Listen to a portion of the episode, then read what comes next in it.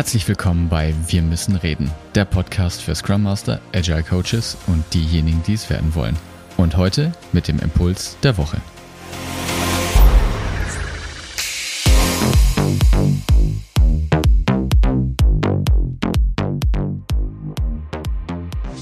Hallo und schön, dass du diese Woche auch wieder eingeschaltet hast. Heute geht es um das Thema Motivation ein Dauerbrenner-Thema, ein Thema, das mir ständig über den Weg läuft in Organisationen und das du sicherlich auch schon kennst. Man hört diese Sprüche, man müsse die Leute abholen, man müsse die Leute begeistern, man müsse die Leute mitnehmen. Alles solche Aussprüche, die darauf hindeuten, dass man die Leute nur richtig motivieren müsse und dann wird schon alles so funktionieren, wie man sich das vorstellt. Dazu ein kleines Gedankenexperiment beziehungsweise ein tatsächliches Experiment, das so auch durchgeführt wurde von Frederik Herzberg. In einen Raum wird ein Stuhl gestellt. Von den Seminarteilnehmern oder Teilnehmerinnen wird jetzt, werden zwei Leute gebeten, äh, sich als Freiwillige zu melden. Der eine setzt sich auf den Stuhl und der andere wird gebeten, den Raum zu verlassen. Als Seminarleiter oder Seminarleiterin hast du jetzt dann die Aufgabe der Person, die drinnen auf dem Stuhl sitzt, zu sagen, dass sie auf gar keinen Fall, ganz egal was passiert, unter welchen Umständen auch immer, diesen Stuhl verlassen soll. Sie soll einfach auf diesem Stuhl sitzen bleiben. Dann geht man raus und bittet die andere Person vor der Tür. Sie hat jetzt die schwierige Aufgabe, die Person, die drin sitzt, auf dem Stuhl sprachlich dazu zu motivieren, aufzustehen.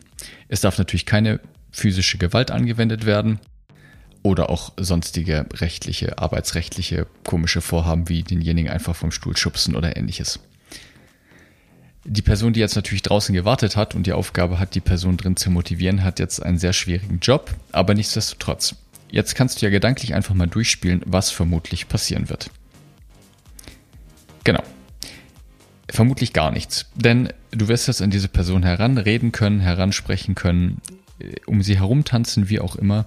Wenn die Person den Auftrag hat, einfach sitzen zu bleiben und demnach nicht aufstehen möchte, wirst du es nicht hinkriegen, diese Person zu motivieren, aufzustehen. Jetzt ist der Punkt noch folgender. Ich weiß, das ist ein sehr stark vereinfachtes Beispiel, weil du könntest ja jetzt sagen, hey, ich als Seminarleiter, Seminarleiterin habe diese Person ja sozusagen dazu gezwungen oder gebeten, sich dahin zu setzen. Das würde sie ja freiwillig niemals tun. Fair enough. Der Punkt ist aber anhand dieses Experiments, finde ich, kann man zwei Sachen sehr schön ableiten. Das eine ist, angenommen die Person möchte wirklich intrinsisch einfach da sitzen bleiben, kannst du an sie heranquatschen, wie du möchtest, sie wird sitzen bleiben. Und da bietet eben Frederik Herzberg jetzt mit seiner Zwei-Faktor-Analyse, glaube ich, eine einfache Lösung an. Er sagt ganz einfach, das kennst du vermutlich auch schon, dass sich Leute nur aus zwei Gründen bewegen, entweder aus großen Zielen oder aus großen Schmerzen. Er nennt es zum einen entweder die Karottenmethode, also man hält den Leuten eine Karotte vor und motiviert sie, incentiviert sie mit Geld oder ähnlichen Anreizsystemen, das zu tun, was man selber möchte. Oder die Kita-Methode, die Kick-in-the-Ass-Methode. Es wird halt in irgendeiner Form Schmerzen gemacht, in irgendeiner Form eine Art von Bestrafung angeboten, damit die Leute sich bewegen. So, und das kann man tun, aber gerade in den Bereichen der blauen Wertschöpfung, bei Aufgaben, wo man ja vermuten könnte, dass sie einfach langweilig sind. Und diese Art von Aufgaben gibt es in Organisationen. Da ist auch überhaupt nichts Verwerfliches dran. Ich finde es nur fair, den Leuten von vornherein klar zu machen, auf was sie sich einlassen und ihnen einen Deal anbieten und sagen, hey, du wirst hier nicht viel Kreativität brauchen, du wirst hier nicht viel von deinen eigenen Fantasien und persönlichen Stärken einbringen können, weil es geht nur darum, folgende langweilige Routineaufgaben zu machen. Wenn du die erledigt hast, ist alles gut. Dann können die Leute selber entscheiden, ob sie darauf Lust haben oder nicht.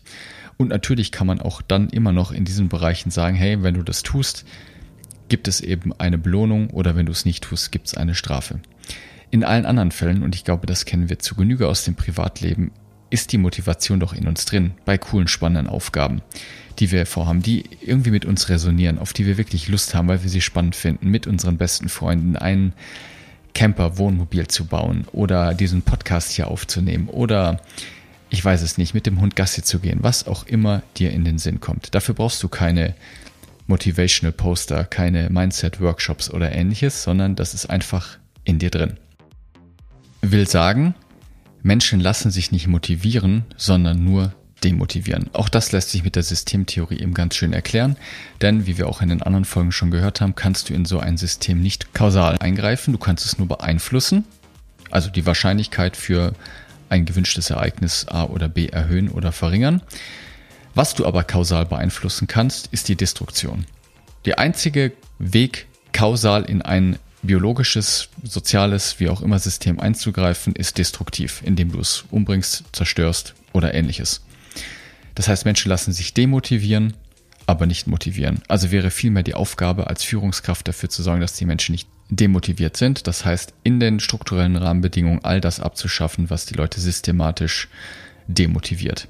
Und da komme ich auf den zweiten Blickwinkel des Experiments zu sprechen. Denn angenommen, die Arbeitsanweisung, wie jetzt in diesem Beispiel ist, du bleibst auf diesem Stuhl sitzen, auch dann wirst du die Person niemals als Dritter dazu bewegen, aufzustehen, weil die Arbeitsanweisung ist, du bleibst da sitzen. Auch hier könnte jetzt der Fehlschluss sein, hey, wir machen einen Mindset-Workshop, wir machen einen Motivations-Workshop, wir machen einen Feedback-Workshop, um, wir wollen doch hier gemeinsam an einem Ziel arbeiten und warum stehst du denn nicht auf, wenn ich möchte, dass du aufstehst? Naja, weil die strukturellen Rahmenbedingungen von irgendwo aus irgendeiner Ecke der Organisation der Person vorgeschrieben hat, sich sozusagen als sinnvoll erwiesen hat, wenn sie sitzen bleibt.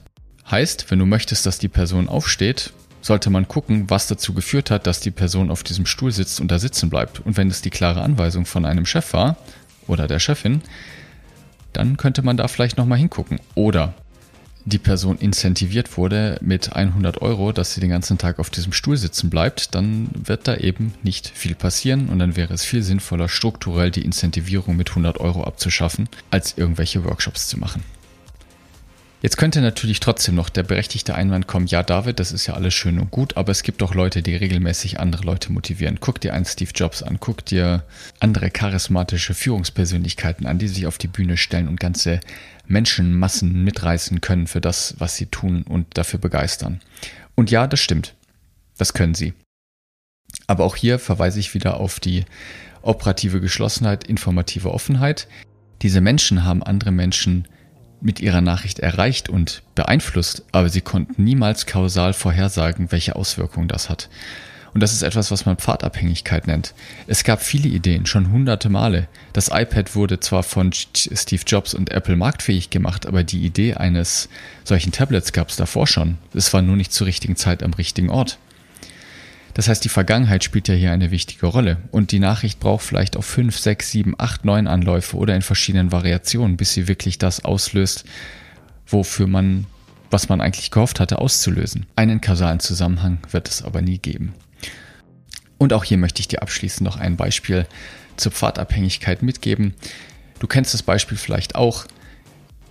Ich habe mehrere Bücher ein paar Mal angefangen und habe sie dann einfach wieder weggelegt. Zum Beispiel die Biografie von Michelle Obama. Ich habe es jetzt zweimal versucht, dieses Buch zu lesen und ich habe es einfach weggelegt, weil es nicht der richtige Zeitpunkt für mich war. Es hat sich nicht ergeben, ich hat sich nicht irgendwie in meinen Alltag integrieren lassen, die Inhalte haben mich nicht gecatcht, was aber nicht heißt, dass ich es nicht irgendwann lesen werde. Ein anderes Beispiel von einem anderen Roman, den mir mein Dad empfohlen hat, den habe ich auch zweimal angefangen und beim dritten Mal habe ich ihn dann in drei oder vier Tagen runtergeschlungen, weil es genau das Richtige war, was ich da gebraucht habe. Was ich dir also heute mitgeben möchte, ist, dass aus systemtheoretischer Sicht sich Menschen nicht motivieren lassen, sondern sich nur demotivieren lassen. Nur ein destruktiver, kausaler Einfluss auf solche Systeme ist möglich. Das Phänomen Motivation ist vielschichtig, es spielen tausend Faktoren mit rein, der richtige Zeitpunkt, wie oft dieses Thema schon vorgekaut und erlebt wurde, was man vorher mit den Leuten, Freunden, Familie besprochen hat, welche Bücher man gelesen hat. Es gibt tausend Gründe, die einen Einfluss darauf hat, was einen motiviert und was einen nicht motiviert. In diesem Sinne, ich wünsche dir eine gute Woche. Bis bald. Hab eine gute Zeit. Dein David. Ciao.